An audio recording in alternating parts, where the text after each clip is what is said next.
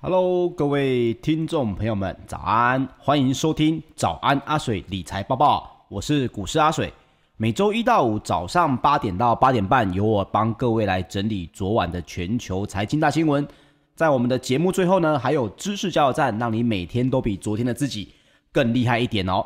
好，我们来关心一下昨天美股的状况到底是如何呢？因为最近啊，台股非常的震荡，甚至已经在短短的三天之内。下修了将近要六百点啊，那么美股呢的一举一动也会带动整个台股，是不是接下来能够有稍微好一点的反弹哈？那我们来看一下美股的消息。那么首先呢，是因为经济数据稳健来带动了能源还有原物料等重启概念股哈，双双的走强，也激励了道琼工业平均指数呢刷新了历史的收盘新高。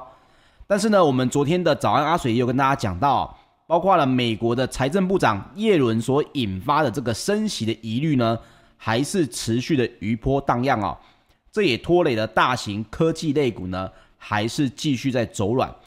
所以因此，美股昨天的道琼工业平均指数呢，五月四号中场上涨了百分之零点二九，收在三万四千两百三十点三四点，创下了历史的收盘新高。但是呢，跟科技类股比较重的纳斯达克指数呢，则是下跌了有百分之零点三七，收在一万三千五百八十二点四二点哦，这也创下了四月一号以来的收盘新低。那标准普尔五百指数呢，则是上涨了百分之零点零七，收在四千一百六十七点五九点哦。那么费城半导体指数呢，上涨了百分之零点六一。收在三千零四十二点八八点，好，包括了整个美股哦，他们的四大类股也是在涨跌互见。那么，到底发生了什么事情，会让这个涨跌还是在互见，而不是大家四大类股一起继续创新高呢？首先是因为能源跟原物料类股呢，有延续了本周的领涨走势哦，但是呢，比较偏防卫型的，像是公共事业。房地产类股呢，则是领军的走低。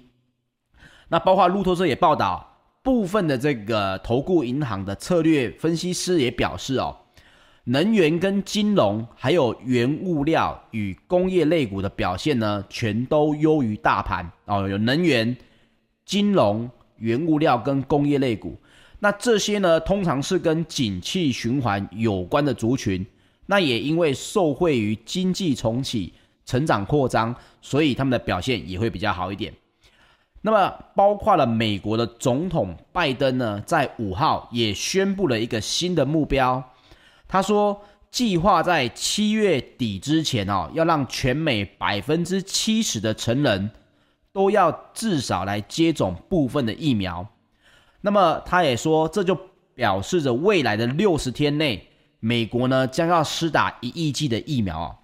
现在美国施打疫苗呢，跟台湾这个我们像是他现在挂门诊这种方式不太一样。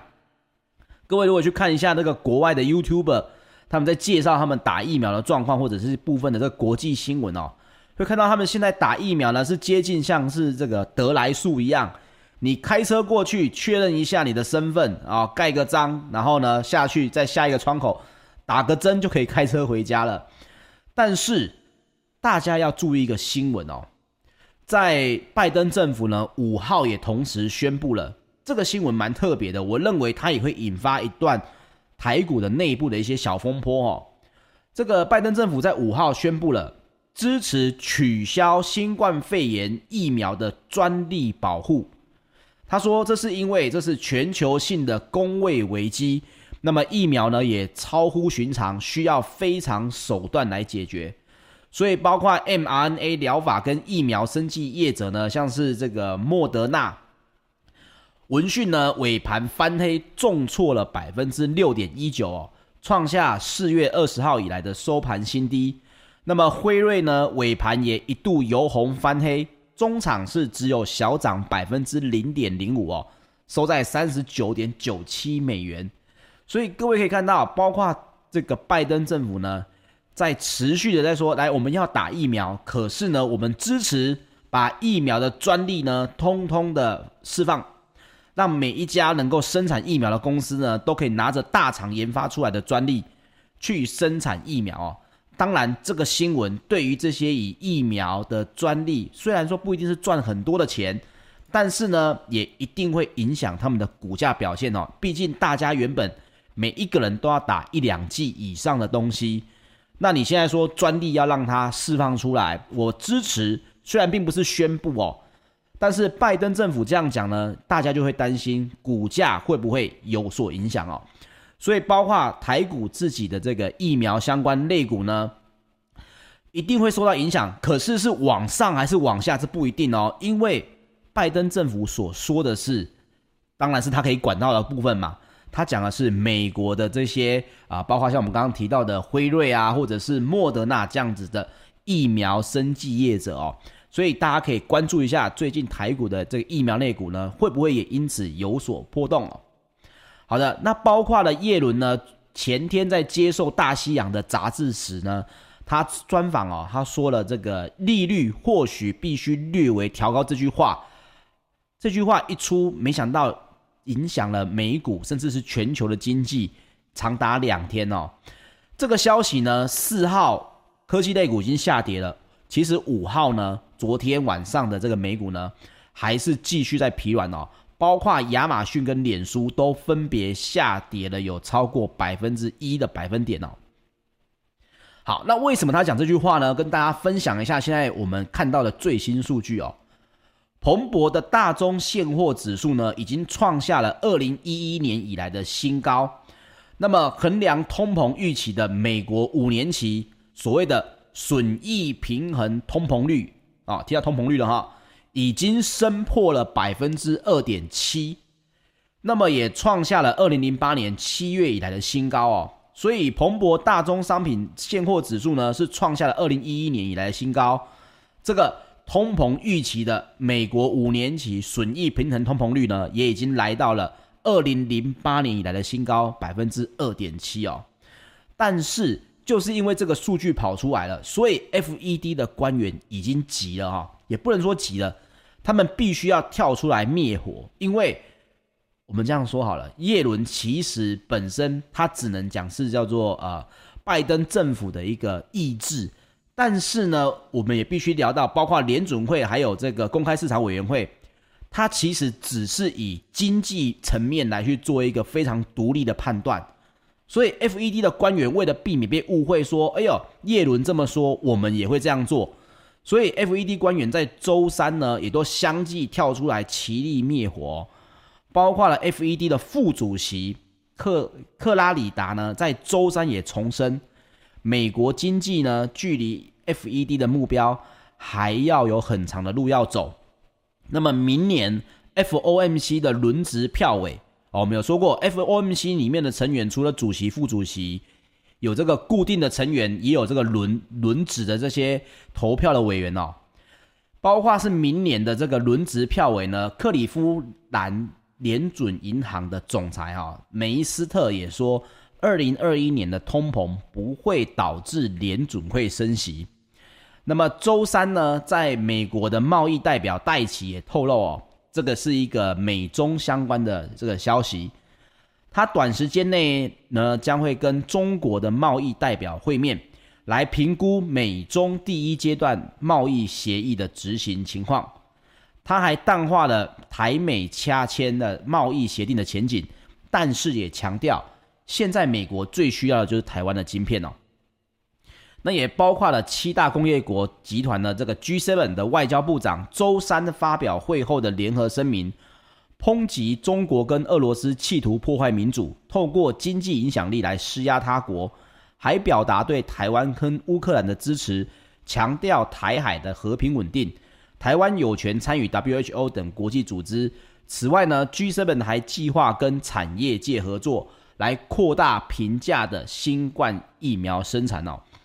这个其实整个新闻看下来呢，各位可以了解到，这个阿水从以前就在聊的。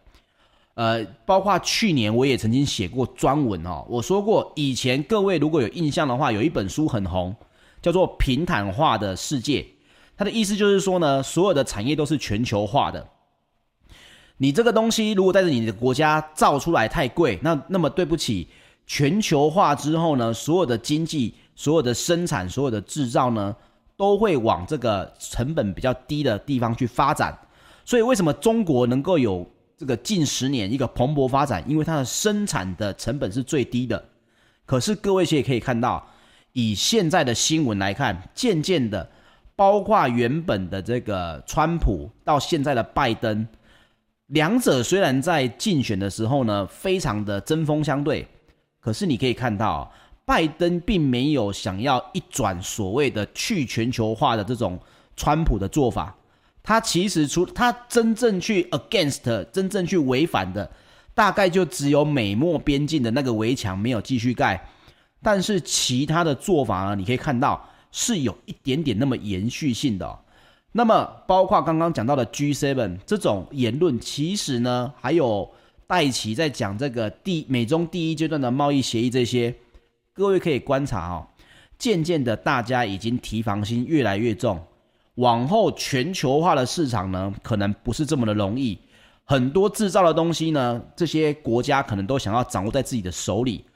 包括中国大陆自己的技术，也可能是所谓的反全球化的。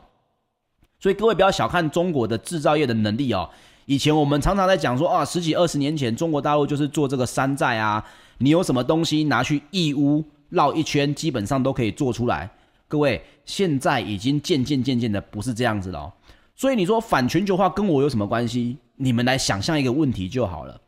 现在经济在重启，通膨率在增加。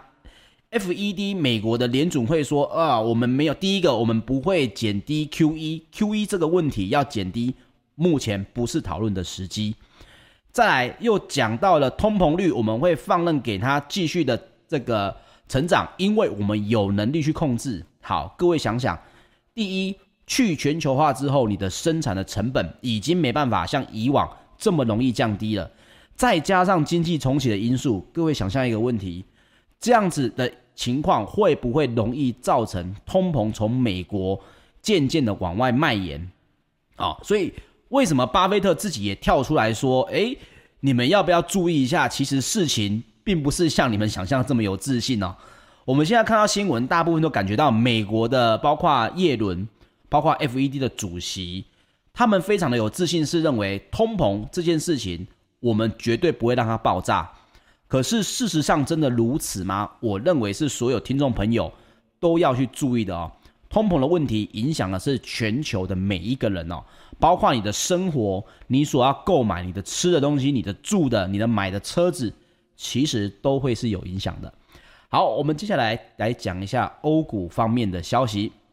欧洲的基本资源股呢，冲上了十年的新高，欧元区的经济数据也非常的亮眼。所以泛欧指数呢，摆脱了周二的暴跌阴霾，在周三上涨了百分之一点八，也创下了近两个月以来的单日最佳表现哦。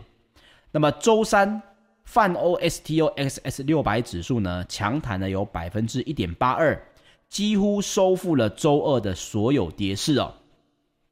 那么欧洲的三大指数也是齐扬的，英国的 FTSE 一百指数呢，上涨了百分之一点六八。德国的 DAX 指数大涨百分之二点一二，法国的 CAC 指数则是上涨了百分之一点四哦。那么各位可以来稍微看一下今天的台股，美国的类股呢是有点涨跌互见的，那么欧洲的类股呢基本上都是大涨的，可以稍微看一下台股今天的反弹是比较偏向美股的状况，还是偏向欧股的状况哦？因为以往呢，我的经验。在台股当中，如果已经连续收了两三天的黑 K，通常这个反弹要强或不强，会影响到未来接下来台股的走势哦。这是个经验值，不是必然哦。哦，你不要说，哎，我看到今天是往偏向哪一个类股，所以一定是如何哦。这只是一个经验值的分享。如果它偏向的是市国际市场当中已经有部分的类股在上涨，那么台股的。反弹法呢是接近这个所谓的强势类股的，那么后面收复这个指数的速度呢就会稍微快一点，也就比较不容易转弱。但是如果反弹它的力道呢是比较偏向国际盘当当中较弱势的这些呃，像是这一次就是美股当中的一些类股嘛，像是纳斯达克指数的话，诶，那么各位就要稍微注意一下，后续虽然今天可能反弹个一两百点，你可能觉得很多，可是它的涨法在国际盘当中，你还是要区别哦，它是偏向于哪一边的？那么也包括了全球经济快速复苏的预期哦，带动了铜铜价的暴冲。那么英国的矿业股呢领涨之下，欧洲基本资源股呢跳升了百分之四点七，也攀上了十年以来的新高，并创下近一年以来的最佳表现哦。那么复苏的预期呢，也带动了这个油价，欧洲的油气股呢也走扬了百分之三点二。包括了建筑跟材料股也攀升了百分之二点九哦，改写空前的新高。那与此同时呢，在欧洲股市周二重挫了百分之三点七的科技股，周三则是反弹了有百分之二点七哦，但是并没有把周二的跌幅完全收复哦。好，另外呢，也跟大家分享一下丹麦的航运商马斯基，如果我没有记错的话，马斯基也是全球最大的运营商。大涨了百分之六点九，因为该公司预期第一季会异常的强劲的表现，应该可以延续一整年。那么我昨天在晚上的直播也才刚讲到，直接受益的所谓的全球经济复苏股呢，可以去关注一下这个相关的散装货运船呐。那我们来看一下昨天的欧股马斯基大涨百分之六点九，非常的多。今天会不会带动这个所谓的货运股来反弹呢？这个大家可以观察一下。如果可以，那么后市这个包括台股后面的整个的走法呢，可能会比较诶，可以稍微止跌。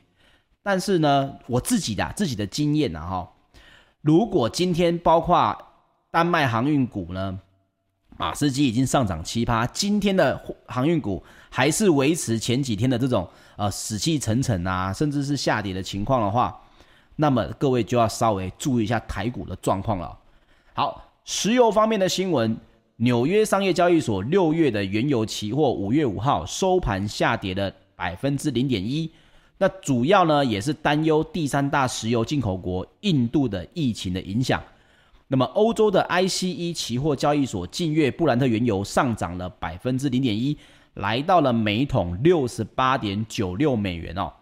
那么这也是因为最新的数据显示呢，印度的新冠肺炎确诊人数在单日已经新增四十一点二万人，再度创下了新高。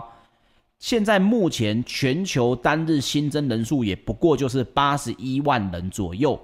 印度当中就占了四十一万哦，已经超过了半数的比重了。所以这个疫情的延烧还是非常的严峻哦，各位还是要注意一下你们的健康。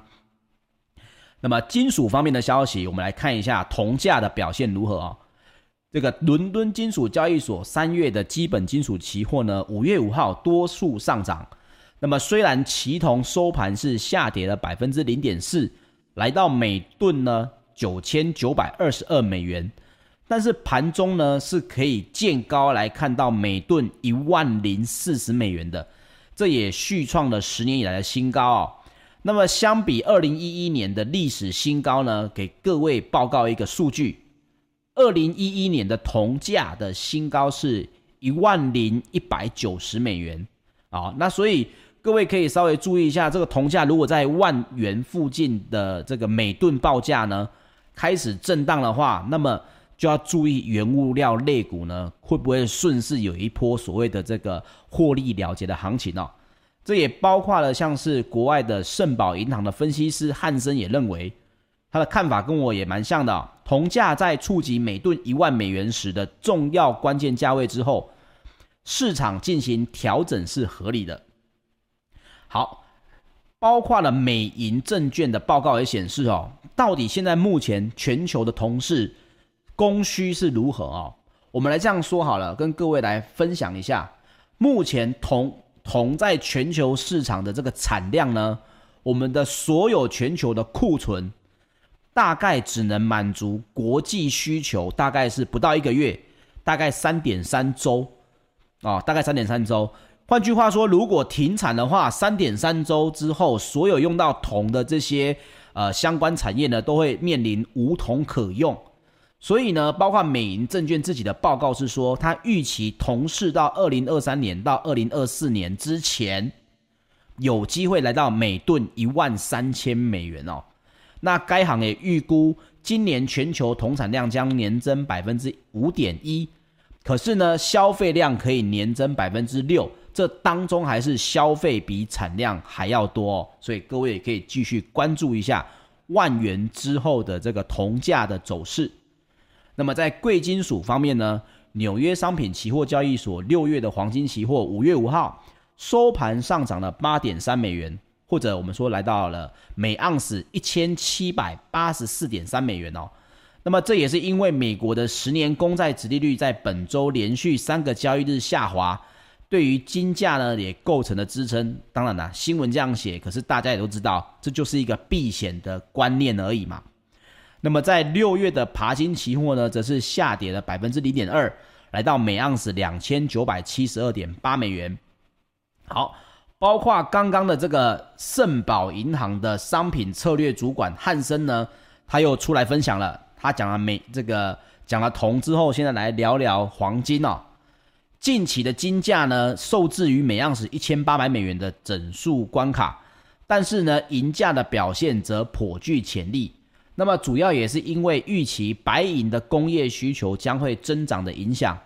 银价的走势呢是相对强势的。那强势的表现呢，最终也会反映在金银价格比的走势上。那金银价格比呢，从四月一号的七十倍，这七十倍什么意思？黄金比白银贵七十倍，已经降到了目前的六十六点五倍哦。所以汉森也指出，如果金价迟迟无法突破每盎司一千八百美元价位的话，将会令黄金的多头感到失望，并且会为金价来带来卖压哦。所以各位可以稍微看一下最近的贵金属市场呢，白银现在目前被提到的也是非常的多哦。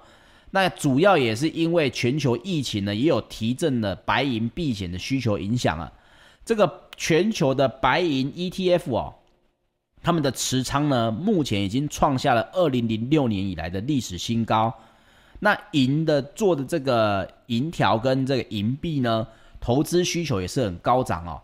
如果你之前有在买我们这些新春我们的央行发行的这个银做的这些纪念币的话，在今年应该都是涨价涨了不少哦。那投资的需求呢，也带动了二零二零年的平均银价年增百分之二十六点八。来到每盎司二十点五五美元哦，创下了二零一三年以来的新高哦。所以这就是我说的，各位可以去想象一下，当金属、贵金属、原物料，还有我待会要讲的农产品都在上涨的时候，这个通膨怎么可能不高呢？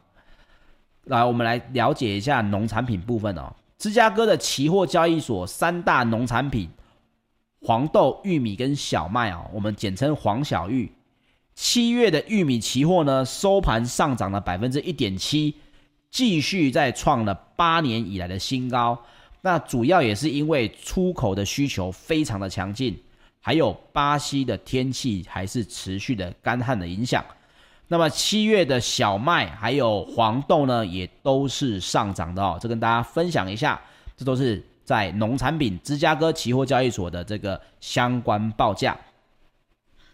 好，我们今天来分享一个比较容易懂的一个小知识哈。今天的知识加油站，我们要来讲鲶鱼效应哦。来，鲶鱼或鲶鱼都可以。鲶鱼效应呢，它的原本它的这个做说法呢，它是从哪里来的？它是从挪威来的哦。那但是呢，我在查资料的时候，我以前就听过鲶鱼效应，可是我在查资料的时候，我一直觉得有一个嗯疑虑或者一个说我们一个问号。就是他说呢，挪威的渔夫啊，他们出海去捕沙丁鱼，那么为了要降低沙丁鱼呢在远洋运送过程中的死亡率，他们会在这个船舱里面呢放置一条鲶鱼，借由追逐的或者是激发这些沙丁鱼的这个生存的本能，然后来去激发他们继续活下去。所以渔夫呢引进鲶鱼的目的就是为了提高沙丁鱼的存活率，而不是为了消灭沙丁鱼哦。因为鲶鱼呢都知道这个是沙丁鱼的天敌哦。好，但是呢也有部分的人也去说，诶，现在的这个捕船技术这么的先进，那直接用冷冻的就好了，为什么要放一条鲶鱼在里面呢？好，那一条鲶鱼到底能够吓跑多少的沙丁鱼，甚至激起他们的求生本能？难道不会把鱼吓死吗？好，不管这个原本的典故是什么哈，但是在现代的商业管理学里面，我们都会说，当一个市场呢，不管它是新创市场或者是一个稳定的市场，如果竞争或者是原本这个市场的表现呢，普普通通。当进来一条所谓的鲶鱼的时候，竞争者的时候呢，就可以激励整个团队哦。比如说一些公司里面，原本这个同事每个都在摆老，忽然来了一个新人，而且是属于鲶鱼型的新人，就是说，诶，他可以激发这个老员工的所谓的危机感，诶，那么整个部门的效能呢，就有可能在上升，包括各个，比如说商城啊。整个商业街或者是整个市场，其实还是有在应用这个所谓的鲶鱼效应哦。所以，包括有些人也会举例说，诶，有些人的下属，假设原这个同事工作没有激情，没有危机感，业绩也下滑了。但是如果应用鲶鱼效应的话，透过这个介入一个比较强势的个体来起到竞争作用哦。可以来做到这个所谓的管理人才跟提升整个部门竞争力的这个做法。可是你可能会说，诶，水哥啊，我不是管理层诶，那鲶鱼效应我用不到喽？不是哦，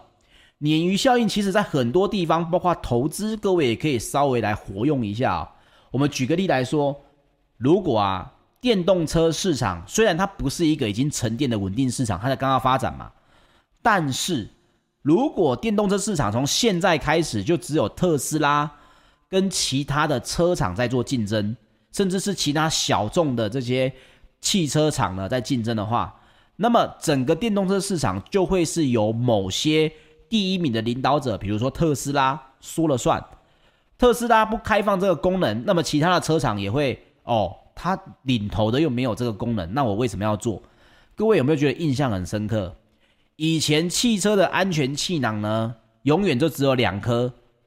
那后来呢，大家越来越注重安全之后，选配不是在选这个 DVD，都在挑说那安全气囊我要有四颗、八颗，甚至十一颗，还有膝部气囊。这也你应该有印象，通常是由某一家车厂呢领先做出这件事情之后，其他的车厂才愿意呢增加这个成本。来去提升这个相关的需求，当然这也跟撞击测试有关，可是包括很多很多功能跟安全相关，但是以前没有的，比如说 ACC 自动跟车、自动刹停，也是慢慢慢慢的每一个车厂有领头的来做，其他的车厂才跟上。你看这个地方消费者是不是就很吃亏了？可是现在的电动车市场不一样哦，美国呢，我们不说。特斯拉就有苹果在竞争，包括其他无人驾驶技术，还有 Amazon，还有 Google，更不要提到中国大陆目前对岸他们的这个电动车品牌哈，我们可能很少接触，可是其实各位如果有去看相关的影片的话，做的呢虽然还是有缺点，但是如果中国大陆的内需市场就像当时的这个韩国车市一样的话，那么未来各位听到的可能不是是所谓的 Apple Car，什么苹果在跟特斯拉竞争，甚至会有中国电动车的一席之地哦，包括什么蔚来啊、小鹏啊、理想啊、比亚迪啊、上海汽车这些电动车市场呢，其实在中国大陆的销售都是很强大的。所以鲶鱼效应对一般人来言，它可能只是一个管理学的例子，但是就我自己在看投资呢。一个稳定成熟的市场，有新的竞争者加入，通常都是所谓的短空长多。我们举个例子，电商业以前就是 Momo 跟 PC，PC Home，